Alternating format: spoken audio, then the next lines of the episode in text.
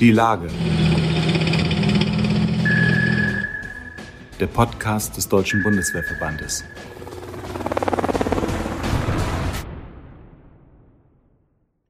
Sehr geehrte Mitglieder und Freunde des Deutschen Bundeswehrverbandes, wir reisen heute in den Südsudan, ein junges Land in der Mitte von Afrika, ein Land zerrüttet und äh, zerstört vom Kampf der Interessengruppen, äh, die seit Jahren äh, dieses Land an den Rand des Abgrunds geführt haben.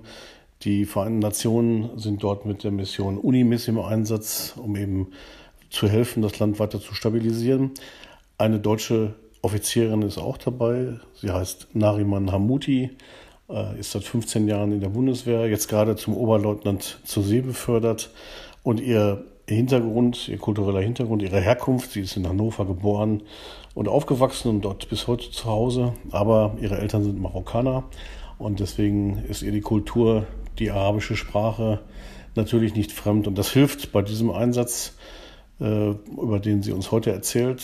Und sie berichtet auch darüber, was sie dort erlebt, aber auch äh, kann hinreichend erzählen von ihrer Zeit in Afghanistan. Sie war zweimal dort im Einsatz.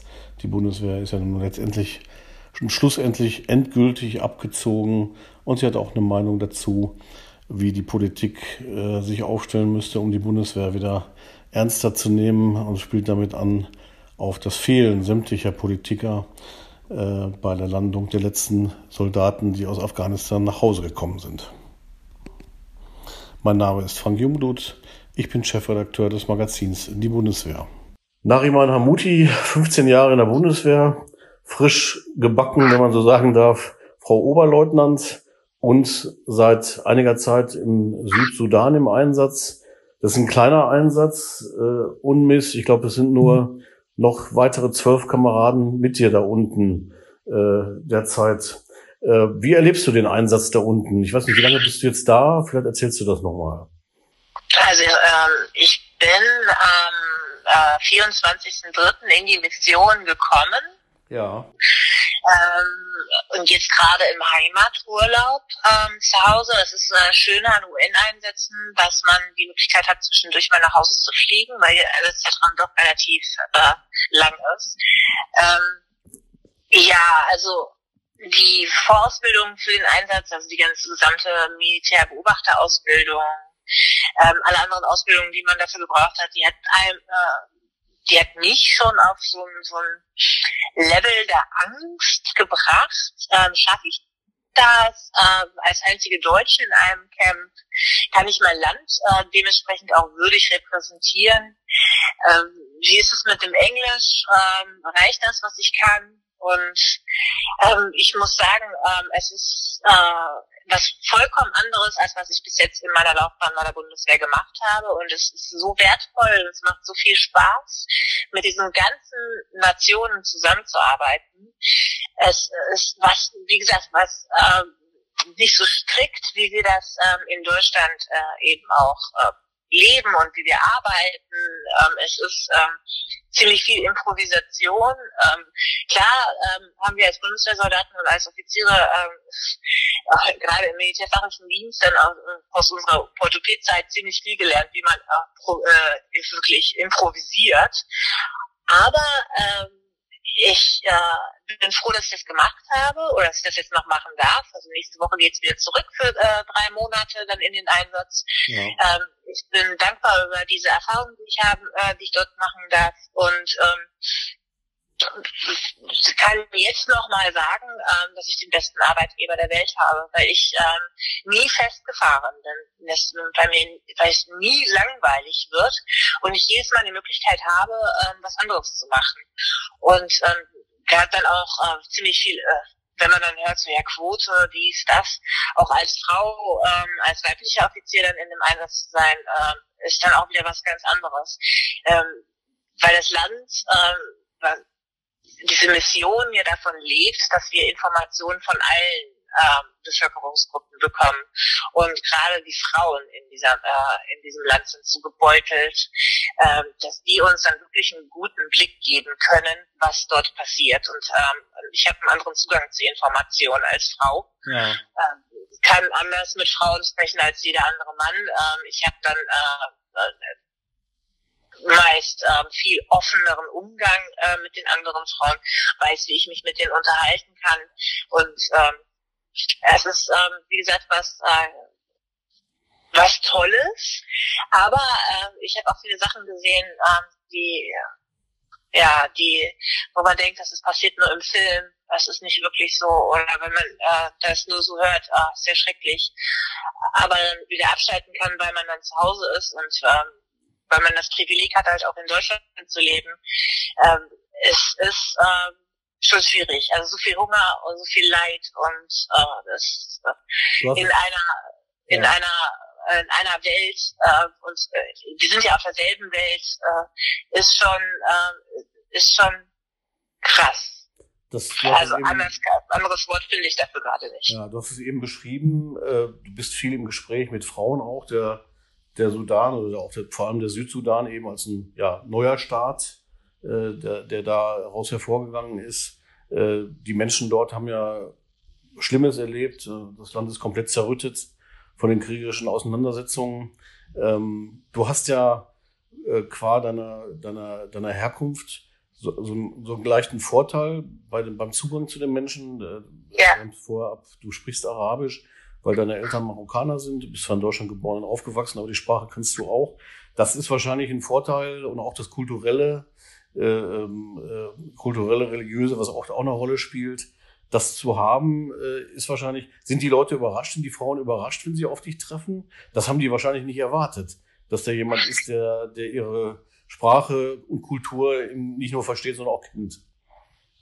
Ja, das ist ähm, oft so, weil ich habe eine deutsche Uniform, also ne, ich bin Deutscher, ich bin deutscher Offizier und ähm, dann sehen sie mich und in der deutschen Uniform ähm, entspricht dann auch vom Aussehen auch nicht unbedingt den Stereotypen äh, des deutschen Offiziers.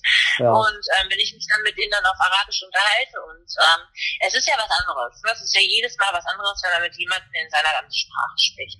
Und ähm, das ist, öffnet einem schon mal das Tor weit. Und ähm, dann sind die ähm, erstmal ein bisschen verhalten. Ähm, das ist eine Überraschung für sie dann auch, ähm, eher positiv. Ähm, habe ich bis jetzt so erlebt, dass es eher positiv so ist. Und ähm, dass man dann eben dieses Ohr dorthin hält und sagt, okay, ähm, ich rede jetzt mit dir, ich ähm, spreche jetzt mit dir Arabisch, ich verstehe dich. Ähm, das bringt, ähm, es bringt mich äh, und, die, äh, und auch die Qualität der Arbeit, die wir dort äh, verrichten, auch viel weiter. Die Bundesregierung, auch die Bundeswehr, sagt ja, dass der Südsudan mit Blick auf die Bedrohungs- und Sicherheitslage äh, ein Land ist, das in weiten Teilen äh, dort eine erhebliche Bedrohungslage hat. Ähm, bist du in einem Bereich, den die da sozusagen, ich habe das mal auf einer Farbskala gesehen, das geht dann ja von, von grau bis nicht bewertet bis rot, ist ganz hoch. Und wenn ich jetzt die verschiedenen Regionen sehe im Südsudan, dann ist es ja teilweise unterschiedlich. So in der Mitte ist, ist die Bedrohungslage erheblich, heißt es hier äh, zum Beispiel im, im Warab State oder so. Ähm, bist du in der Gegend, wo die Bedrohungslage äh, hoch ist oder äh, spürt man das eigentlich oder wie erlebt man das, dass eine Bedrohungslage äh, hoch ist? Wie erlebt man das? Also das ist, äh, also ich bin, äh, in, ich bin in der UN-Militärbeobachter-Zelle, so nennt man die, für Zentral-Äquatoria States. Ja. Ähm, und ähm, je nachdem, wo man sich gerade bewegt, ähm, ist ähm, die äh, Bedrohungslage hoch oder weniger. Das ist für unsere Zuhörer kurz zur Erklärung an der Grenze zur Demokratischen Republik Kongo beziehungsweise zu Uganda.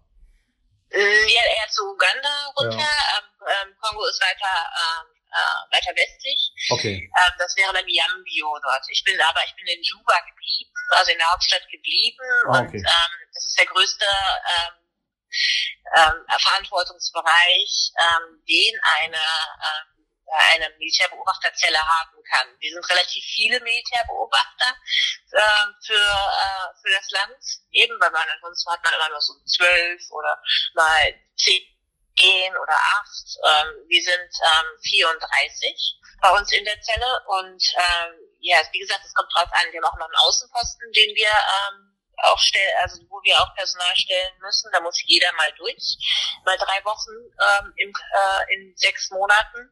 Und da ist man die ganze Zeit nur unterwegs äh, und äh, macht Patrouillen und führt Gespräche. Ähm, wie merkt man, dass man äh, in einem Hotspot sitzt? Ähm, das habe ich gut gemerkt vor drei oder vier Wochen habe ich einfach, äh, gab so dumpfe laute Knalls, im, äh, die man aus dem Camp heraus gehört hat. Da ist ähm, 800 Meter entfernt sind ein paar Sprengsätze explodiert, weil ein Attentat auf einen, äh, auf einen hochgradigen äh, ähm, SPDF-Soldaten, äh, Offizier äh, verübt worden ist. Ja. Und dann äh, einfach mal äh, ein Gebäude in die Luft gesprengt. Und ähm, so merkt man, dass man in einem Hotspot sitzt und ähm, die Bedrohungslage eben tiefrot, also höchst gefährlich ist. Was ich mache dort ist, ich bin ja unbewaffnet. Ich habe keine Waffe. Das die einzige äh, Waffe, die ich habe, ist meine, ist mein mein, mein Mundwerk, so sagt man das. Ja. Eben, dass ich dann halt nur ähm, Gespräche führe und Argumente liefere, damit man uns ähm, dann auch in Frieden lässt. Eben. Also, es bringt nichts, dass ich eine Uniform trage, es bringt auch herzlich wenig, dass ich in einem UN-Auto sitze. Ähm, wenn die Leute uns dort nicht haben wollen, dann zeigen die uns das dann auch ähm, sehr, sehr deutlich. Jetzt hast du ja auch mitbekommen, vergangene Woche, äh, das war dann ungefähr einige hundert Kilometer nordwestlich von deinem Einsatzort ja. im Südsudan, was in Mali passiert ist. Im Moment ja nach dem Abzug aus Afghanistan der größte Bundeswehreinsatz, was die, was die Kameraden angeht, die dort äh, zahlenmäßig betrachtet äh, sind. Ähm, wenn man das erlebt, dann kann man das nachvollziehen, dass große Sorge herrscht? Oder, oder würdest du sagen, letztlich, äh, die Diskussion ist wieder entbrannt, wie kann man sich besser schützen? Wie kann man das verhindern? Aus deiner Kenntnis im Südsudan, kann man sowas überhaupt verhindern? Dass solche Anschläge passieren? Ja. Nein. Ja. Wenn da jemand ist, der einen Anschlag machen will, macht er den. Hm. Wir sind da, um unseren Auftrag zu erfüllen, äh, den wir bekommen haben. Und äh, wenn jemand äh, uns nicht mag, dann mag er uns nicht und dann äh, fügt er eben einen Anschlag. Du hast es jetzt ein paar Mal erzählt, äh, kommt, kommt darauf an, ob, ob die Leute einen da auch wollen, sozusagen. Ähm, wie, wie erlebst du es im Gespräch äh, mit, den, mit den Menschen dort? Äh, inwieweit ist, ist, äh, sind die Vereinten Nationen willkommen? Ist die Bundeswehr willkommen oder nicht willkommen? Äh, wie, wie, kann, wie, wie spürt man das? Also ähm, hier ist ja die Bundeswehr nicht im Vordergrund im Südsudan. Für ja. UNMIS ist es ja die, äh, wir sind UNMIS und ja. äh, wir sind nicht als Bundeswehr dort. Wir sind Repräsentanten unseres Landes für die Vereinten Nationen eben dort. Und ich bin dann auch Soldatin der Vereinten Nationen in dem Sinne, nicht Soldatin. Obwohl ich immer noch Soldatin der Bundeswehr bin, trotzdem bin ich ja, Soldatin der Vereinten Nationen. Das ist dann am, äh, an allerhöchster Stelle. Ja. Äh, Natürlich äh, liefern wir auch Informationen für unsere äh, für nationale äh, Interessen, für unsere, unser Verteidigungsministerium, damit die ein Bild von der Lage haben, was, äh, was dort passiert eben. Und das kann man natürlich dann eben nur durch seine nationalen Repräsentanten ähm, am besten herausfiltern. Das ist ja auch das Interesse, was ähm, äh, auch dem Verteidigungsministerium äh, äh, eben, was das Interesse, was das Verteidigungsministerium eben hat. Ähm, Jetzt ist es, äh, wir, zu größten Teilen sind wir dort willkommen, ja. Aber ähm, es ist auch manchmal ein bisschen deprimierend, muss ich sagen. Also die Frustrationsgrenze äh, darf dann nicht so tief liegen eben, weil ja. wir ähm, ähm, also der Hauptauftrag ist im Umgang sprachlich gucken und petzen. Schauen, ob das humanitäre Völkerrecht eingehalten wird und darüber Berichte schreiben. Ist dann vielleicht korrekt, politisch korrekter formuliert. Ne? Und ähm, im es halt gucken und setzen. Und ähm, es ist dann, wenn wir dann irgendwo unterwegs sind und ähm, äh, Patrouillen fahren dann uns mit den äh, Dorfbewohnern austauschen, ähm, dann sagen, fragen wir, was sie brauchen, welche Sorgen und Nöte sie haben. Und ähm, dann schreiben wir unseren Bericht, aber wir als Militärbeobachter können jetzt nur Berichte schreiben, vielleicht hier und da ein bisschen ähm, Druck kitzeln, ähm, dass dann vielleicht doch das äh, World Food Program äh, dorthin fährt oder ein Ärztetrupp äh, dorthin geschickt wird, alles was so UN äh, gelenkt ist, dass man da was machen kann. Ähm, das, äh, das können wir machen, aber es ist halt auch oft so, dass man nur einen Bericht schreibt und dann zeitnah nichts passiert. Die Menschen setzen halt die Hoffnung in uns, ähm, wenn wir dort sind, ähm, jetzt ist gerade Regenzeit, dass wir halt kurz vor der Regenzeit waren, dann, ja, vielleicht bekommen wir ja ein paar Zelte und ähm, können dann, oder wir haben die Möglichkeit, äh, irgendwie Saatgut zu bekommen von der UN, damit wir hier selber anbauen können. Und man kann sich das so im, äh, im im Normalen nicht vorstellen eben. Ne? Das ist ähm, 1,4 Millionen Kinder sind alleine nur in Sudan dieses Jahr vom Hungertod bedroht. Und das ist so, als ob man Werbung guckt für das SOS Kinderdorf oder ähm, für die Welthungerhilfe. Und äh, aber hier kann man halt dann nach der Werbung sagen, okay, ich, der Film geht weiter. Dort läuft der Film die ganze Zeit. Und es ist nicht nur ein Film, es ist pure Leben. Das kann man sich mit den wenn, wenn du dann jetzt wieder, wie jetzt in diesen Tagen in der Heimat bist, äh, wirst du dann wahrscheinlich nur ein müdes Lächeln übrig haben für die Probleme, die hier so die Schlagzeilen bestimmen oder die Diskussion bestimmen, ne? Ja, ach Gott, Freiheiten, was Konzerte betrifft und so weiter, alles, was wir jetzt während dieser globalen Pandemie habe, haben, ähm, ist jetzt für mich nicht so, äh, das berührt mich jetzt so nicht. Ich halte mich an die Regelungen, klar, aber das ist jetzt für mich nicht so. Das sieht man halt auch im Südsudan, ne? dass äh, Corona bestimmt dort nicht äh, das Leben. Ähm, äh, die haben von Cholera und Ebola und Hunger äh, ganz andere Probleme, als sie dann äh, ja. Covid-19 denken. Ja. Wir haben ja jetzt, äh, wir haben ja jetzt in Deutschland die sehr aufgeladene Diskussion. Der Afghanistan-Einsatz ist beendet für die Bundeswehr. Die letzten Kameraden sind am Mittwochabend gelandet in Wunsdorf.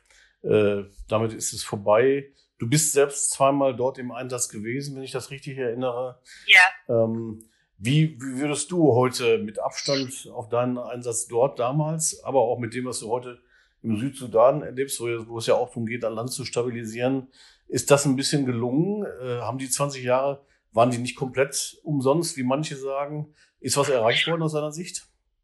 Also äh, komplett umsonst war es nichts. Eben. Ne, der Einsatz ähm, einer Kameraden und mir und auch ähm, die Kameraden, die dort ihr Leben gelassen haben, ähm, war nicht komplett umsonst. Wir haben, äh, also die Bundeswehr hat dort einen Kraftakt geleistet, alle meine Kameraden und Kameradinnen, äh, der wirklich äh, immens gewesen ist. Ausbildung von Sicherheitskräften, ähm, Projekte unterstützt, allein was die zivil-militärische Zusammenarbeit betrifft dort. Ähm, sie, es konnten äh, Kinder zur Schule gehen, Mädchen konnten wieder zur Schule gehen. Ähm, es, man hat ähm, den Menschen wieder gezeigt, wie es ist, wieder für sich selbst zu sorgen. Das äh, war definitiv nicht vergeblich würde ich äh, sagen. Das ist, äh, das hat gefruchtet. Ich habe so viele.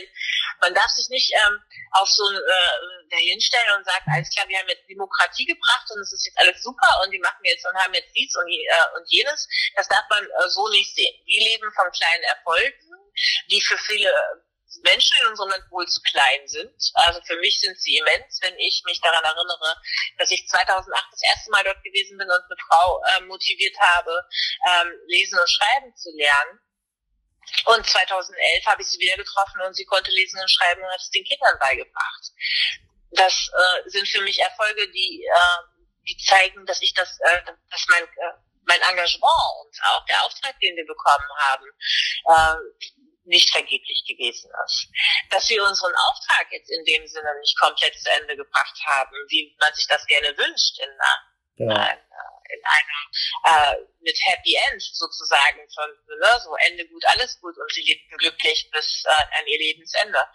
Ähm, das muss ich glaube ich niemandem sagen. Ne? Das war jetzt einfach nur, äh, dass der Ab äh, Abzug jetzt so abrupt gewesen ist und dass wir hätten da noch viel mehr leisten können, denke ich, das ist, das ist klar. Das ist wahrscheinlich auch äh, ähm, etwas, was man vorher nicht weiß und nicht wissen kann, wenn man da reingeht in so ein Land äh, man weiß nicht, wie lange es dauert und man weiß auch nicht, was man erreichen kann. Ich glaube, das wäre naiv. Dafür sind die Realitäten vor Ort doch andere.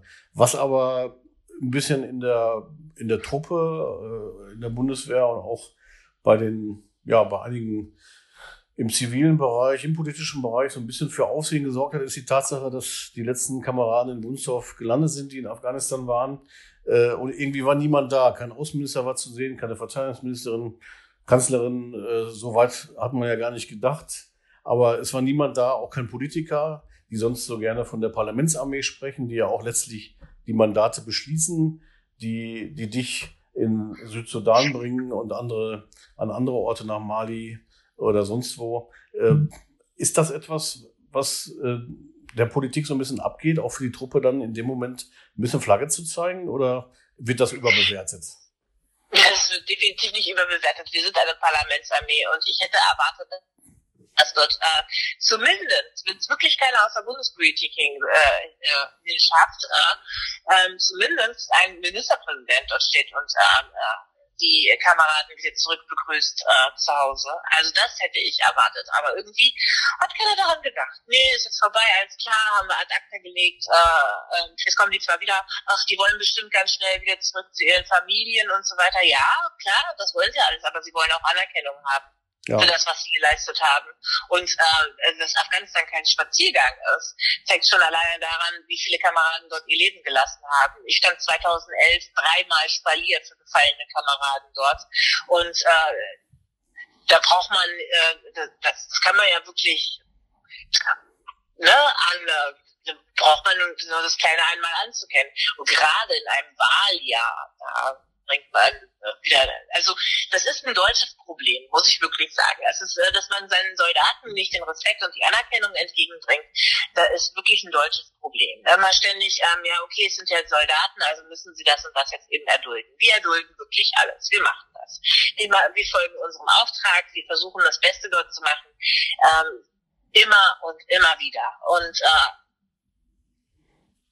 das war jetzt äh, eine Null, wie sage wie sag ich das jetzt mal, so eine Nullnummer. Ja. Kommen sie, sie kommen wieder und ich meine, klar haben, ähm, hat der Bundespräsident gerade was anderes zu tun. Klar hat die Kampfstofferin gerade mit der Pandemie ziemlich viel zu tun, Verteidigungsministerium und sonst was. Aber man hätte, ich glaube, die haben es einfach vergessen. den Eindruck, den Eindruck kann man, kann man tatsächlich, kann man tatsächlich gewinnen. Äh, man kann nur hoffen, dass es in Zukunft anders wird und dass man auch daraus lernt. Äh, ich glaube, im Nachhinein dann noch einen Appell zu machen, äh, in ein paar Wochen, wo die Leute dann nee. mit Bussen rangekarrt werden an irgendeinen Ort X. Nee. Das äh, macht dann wenig Sinn. Ich, ich glaube, ich glaub, man könnte auch durchaus verstehen, wenn die Kameradinnen und Kameraden sagen, nee Leute, also jetzt müsst ihr auch nicht mehr kommen. Äh, wir hätten euch da gerne in Wunsdorf gesehen, wie du schon sagst, selbst wenn es nur der niedersächsische Ministerpräsident Stefan Wall gewesen wäre, der da vor Ort gewesen wäre, der hätte es ja nicht so weit gehabt. Aber in der Tat spricht ein bisschen was dafür, was du sagst. Vielleicht hat man es vergessen. Was du nicht vergessen wirst, ist der Tag, an dem es wieder in den Südsudan geht. Wie geht's jetzt ja. weiter? Wann fährst du wieder hin und wie lange wirst du dann dort sein? Also ich ähm, werde am 8. 7.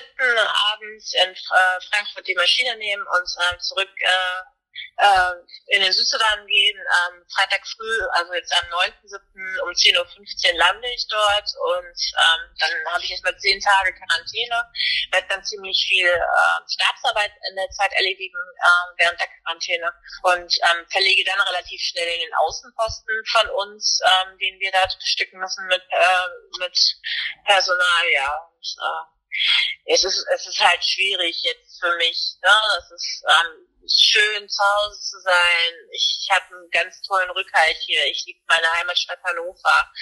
Äh, ich äh, bin gerne zu Hause. Ähm, ich freue mich zwar schon äh, auf die Kameraden dort äh, im Einsatz, aber ja, ich bin halt auch gern zu Hause. Ne? Das, äh, das geht uns allen so.